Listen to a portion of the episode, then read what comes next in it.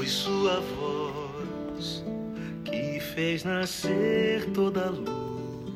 Olá, queridos, graça e paz, que o Senhor abençoe seu dia, que você possa ouvir essa voz maravilhosa do Senhor que realmente criou tudo e todas as coisas. Tudo ele criou pelo poder da sua palavra e todas as coisas ele mantém também pelo poder da sua palavra. Foi pelo poder da sua palavra que os mares receberam seus limites, foi pelo poder da palavra que todas as coisas vieram a existir, porque verdadeiramente o nosso Deus é um Deus poderoso, a sua palavra não volta vazia, mas faz aquilo pela qual ela é enviada.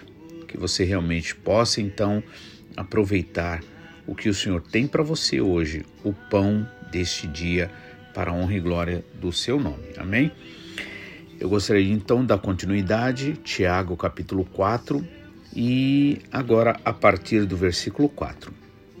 Só relembrando que ontem né, a mensagem de Tiago, no versículo, nesse mesmo capítulo 4, versículo 1 a 3, ele questionou ali né, o problema das guerras, das pelejas, das brigas, né, e apontou, né, dizendo ser o responsável aqueles sentimentos que eram gerados no coração, na, na carnalidade, e que é, eles cobiçavam e nada tinham, né? matavam, invejavam e nada podiam conseguir. Né? Por quê? Porque não pediam. E quando pediam, pediam errado e por isso não recebia. Porque Deus não recebe qualquer tipo de oração. Deus não atende qualquer tipo de oração. Tudo que ele faz, ele faz dentro daquilo que ele tem propósito dentro daquilo que é a vontade dele, boa, perfeita e agradável.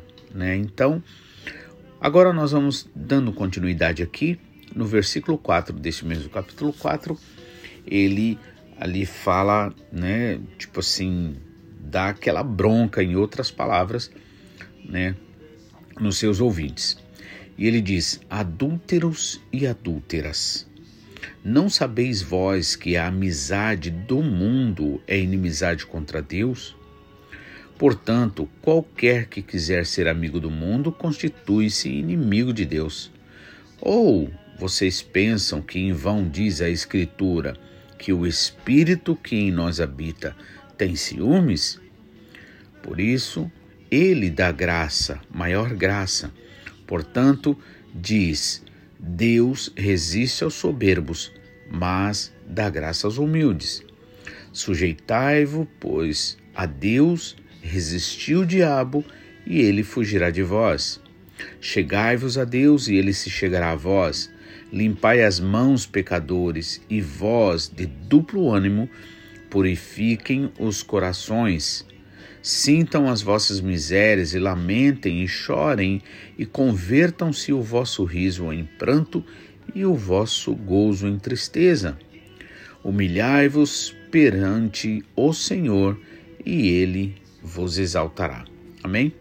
Então, o que é interessante da palavra de Deus é isso, né? Mesmo que o Senhor venha ali dar aquela chicotada, em outras palavras, mas ele o faz por amor, ele o faz porque, como um pai que deseja o melhor para o seu filho, que acredita no seu filho, que vive basicamente em função do seu filho, né? assim o Senhor que nos ama, ele também né, nos corrige e nos corrige não para propósitos é, aqui da terra, como os nossos pais naturalmente o fazem, mas o Senhor nos corrige para propósitos eternos. Por isso, né, vale a pena a gente ser corrigido. Por que é importante a gente ser corrigido? Porque é a coisa mais fácil que tem é a gente se desviar.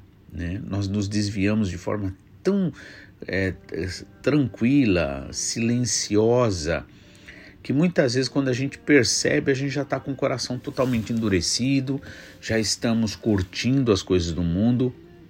Então, por isso que Tiago aqui ele pega pesado. E ele diz adúlteros e adúlteras. Claro que ele não estava falando de adultério no sentido vamos dizer assim, natural, social, né? Mas ele está falando do adultério espiritual. Por quê? Porque nós somos considerados noiva de Cristo.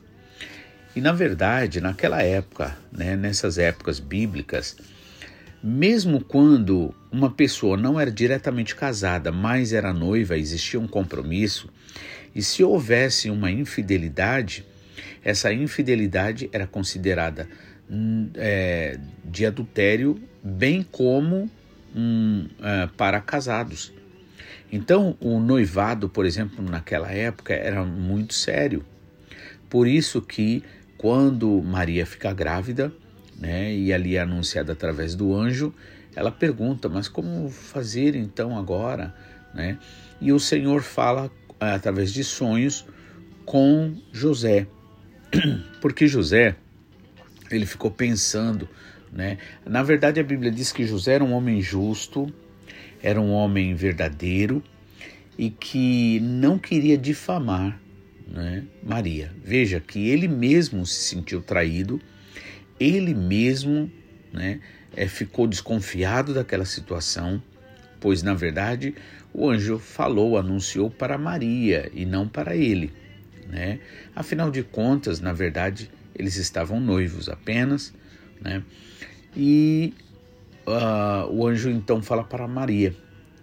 Só que vem essa questão, né?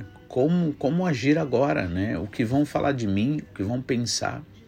E quando José fica sabendo, então ele fica desconfiado dela e decide, por ser ele justo e não uma pessoa vingativa, uma pessoa que quer prejudicar o outro, ele realmente era um homem justo. Né? Então, quando você é uma pessoa justa no seu coração, por mais que alguém faça alguma coisa errada contra você, você não quer sair daquele patamar de valores que você tem. Você fica firme nos seus valores, né, naquilo que você de fato acredita. E foi o que José fez. E aí ele intentou deixá-la secretamente, exatamente para que é, ele não fosse uma das pessoas que sujasse ali para ela, em outras palavras. Mas o anjo do Senhor aparece para ele em sonhos e diz que ele não deve temer, porque aquele que está ali gerado no ventre de Maria é o Filho de Deus. E assim, é, José, homem justo, verdadeiro, ele foi abençoado. Então, nós, como Igreja do Senhor Jesus, e ainda que, vamos dizer assim, o casamento entre a igreja e o Senhor Jesus Cristo vai se dar né, quando ele nos buscar. No entanto, assim como o, a, as leis para o matrimônio, né, isso vale para o noivado. Então aqui Tiago diz: adúlteros e adúlteras. Vocês não sabem que a amizade do mundo é inimizade contra Deus? Ou seja, não tem como ser amigo de Deus e amigo do mundo. Não tem como amar a Deus e amar ao mundo. Jesus mesmo deixou bem claro: ninguém pode servir a dois senhores, porque ou há de amar a um e desprezar o outro, né, ou vice-versa. Então, vocês não sabem que a amizade do mundo é inimizade contra Deus? Então, se não sabe, precisa saber, né? Se não sabia, precisa saber. A Bíblia diz que eh, Deus falando através da sua palavra, ele diz: "Meu povo sofre ou perece por falta de conhecimento. Então é preciso realmente nós conhecermos, mas também há uma, um fato aqui nessa situação. Muitas vezes o problema não é a gente não saber, muitas vezes o problema é a gente se deixar levar pelo sentimento. Então, ele diz: é, vocês não sabem que a amizade com o mundo é inimizade contra Deus? Portanto, qualquer que quiser ser amigo do mundo constitui-se, naturalmente, inimigo de Deus. Porque não dá para ser amigo do inimigo de Deus. E como no mundo quem opera é Satanás, então automaticamente, se nós buscarmos um relacionamento com o mundo, estaremos né, nos desligando do Senhor estaremos em inimizade contra o Senhor, estaremos né, lutando contra o Senhor no campo do inimigo. Então, portanto, qualquer que quiser ser amigo do mundo constitui-se inimigo de Deus. Não é que você quer ser inimigo de Deus. Você não quer ser inimiga de Deus. Mas automaticamente você acaba sendo. Por quê? Porque começa a receber a partir do mundo do inimigo. E aí ele vai ainda diz no 5: ou vocês não não entendem, ou, ou vocês pensam que em vão diz a Escritura que o Espírito que em nós habita tem ciúmes? Quer dizer, veja, a palavra do Senhor é falada com toda a verdade, né? E nos é dito que o Espírito, com letra maiúscula, Espírito Santo, que em nós habita, ele tem ciúmes. A palavra ciúmes aqui nada tem a ver com é, aquela insegurança que a pessoa tem ao ponto de a pessoa é, ter ciúmes de tudo, ter ciúmes de todos. Né? Não. Ciúmes aqui significa zelo, cuidado. Né? O Espírito Santo que habita em você, ele tem zelo, ele tem cuidado. Assim como nós, pais, por exemplo, não queremos ver nossos filhos com qualquer tipo de relacionamento, porque nós temos zelo pelos nossos filhos, nós temos ciúmes nesse caso. Né? Você então quer proteger, você quer dar o melhor, você quer evitar né, que seu filho, sua filha ou alguém que você ama se suje, vamos dizer assim, se prejudique no mundo. Então, da mesma forma, o Espírito, o Espírito Santo que nós habita, ele tem ciúmes, ou seja, ele tem zelo. Antes, ele dá maior graça. Então, na verdade, o Senhor dá realmente para nós a sua graça para que a gente possa resistir às tentações, às dificuldades. Portanto, diz: Deus resiste aos soberbos, mas dá graça aos humildes. Deus resiste ao orgulhoso. Deus resiste àquele que não quer aprender. Deus resiste àquele que insiste em viver no mal, né? Mas ele dá graça, dá alegria, dá capacidade para vencer, né? Para aquele que é humilde, aquele que está aberto para a vontade do Senhor. E aí, o 7. Como é que a gente pode se livrar, em outras palavras, né, desse sentimento que tem de nos prender muitas vezes, né? Afinal de contas, a gente tem uma carne em nós e essa carne nossa, ela gosta das coisas do mundo, das coisas naturais. Como é que a gente vai se livrar? Como o apóstolo Paulo disse: Miserável homem que sou, quem me livrará deste corpo de morte? E aí ele mesmo dá a resposta: Mas graças a Deus, através do Senhor Jesus Cristo. Então, uma das formas que eu e você temos para nós vencermos o inimigo é fazer o que? Em primeiro lugar, sujeitar-se a Deus, receber a palavra, né? orar em cima da palavra, pedir para o Senhor nos fortalecer, né? Por isso que isso significa sujeitar-se a Deus, ou seja, buscar fazer a vontade dele e não a sua. Pois Deus resiste ao soberbo, né? E dá graça aos humildes. Então, e aqui no 7 ele diz: Sujeitai-vos, pois, a Deus, resisti ao diabo, e ele fugirá de vós. Então, para a gente é, resistir o inimigo, resistir o diabo, realmente a gente precisa buscar se encher do Espírito Santo. E aí vem ele faz um convite: chegai-vos a Deus e ele se chegará a vós. Olha só, amém? Por mais distante muitas vezes que a gente esteja, por mais que a gente possa olhar e ver que a gente fez muita coisa errada, o Senhor ainda continua nos chamando. E a Bíblia diz que nós devemos aceitar esse chamado do Senhor em tempo aceitável, na verdade. Por quê? porque existirá tempo em que não será possível receber o convite, não será possível atender o convite. A Bíblia fala das dez virgens, diz que cinco eram prudentes e cinco eram loucas, né? As prudentes elas tinham azeite, que significa presença do Espírito Santo, né? Enquanto as loucas elas tinham pouco, né? Que não daria com certeza para é, utilizar aquele óleo, né? Que significa o Espírito Santo, aquele óleo por muito tempo. Então por isso é preciso a gente se encher, se encher da graça, se encher do Espírito Santo, se encher da alegria do Senhor. E aí, é, cinco eram prudentes e cinco eram loucas.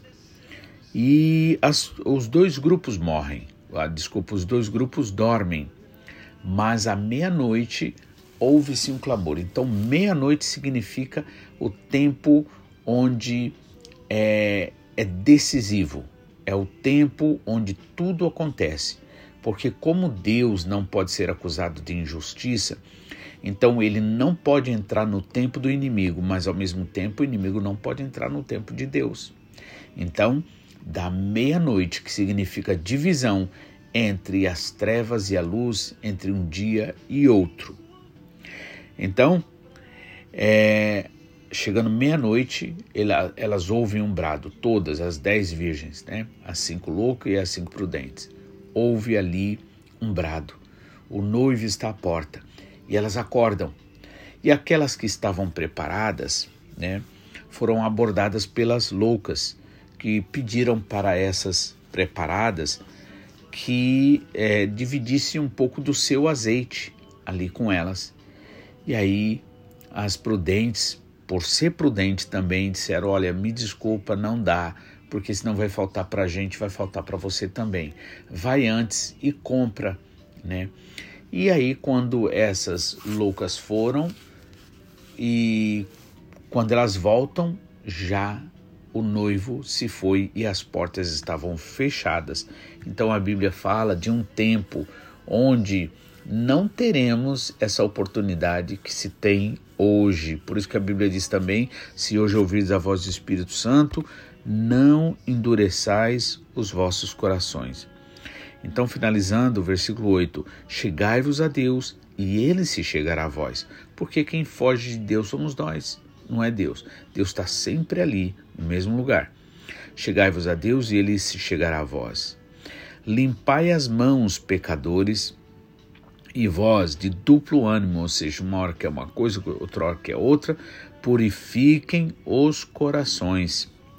Senti as vossas misérias e lamentai e chorai, e converta-se o vosso riso em pranto e o vosso gozo em tristeza. Ou seja, essa alegria do mundo não vale a pena. Para falar a verdade, é melhor estar triste com o Senhor do que estar alegre e longe dele. Então sinta as vossas misérias e lamentem e chorem e convertam-se o vosso riso em pranto e o vosso gozo em tristeza. Humilhai-vos, pois, perante o Senhor, e ele vos exaltará. Amém? Que o Senhor abençoe, que você realmente possa meditar nessa palavra, que você possa aproveitar o dia de hoje, né? E aceitar né, aquilo que o Senhor tem para você neste dia. Que o Senhor te abençoe e amanhã estaremos de volta, se assim o Senhor nos permitir, para a honra e glória do seu nome. Amém? Fique na paz.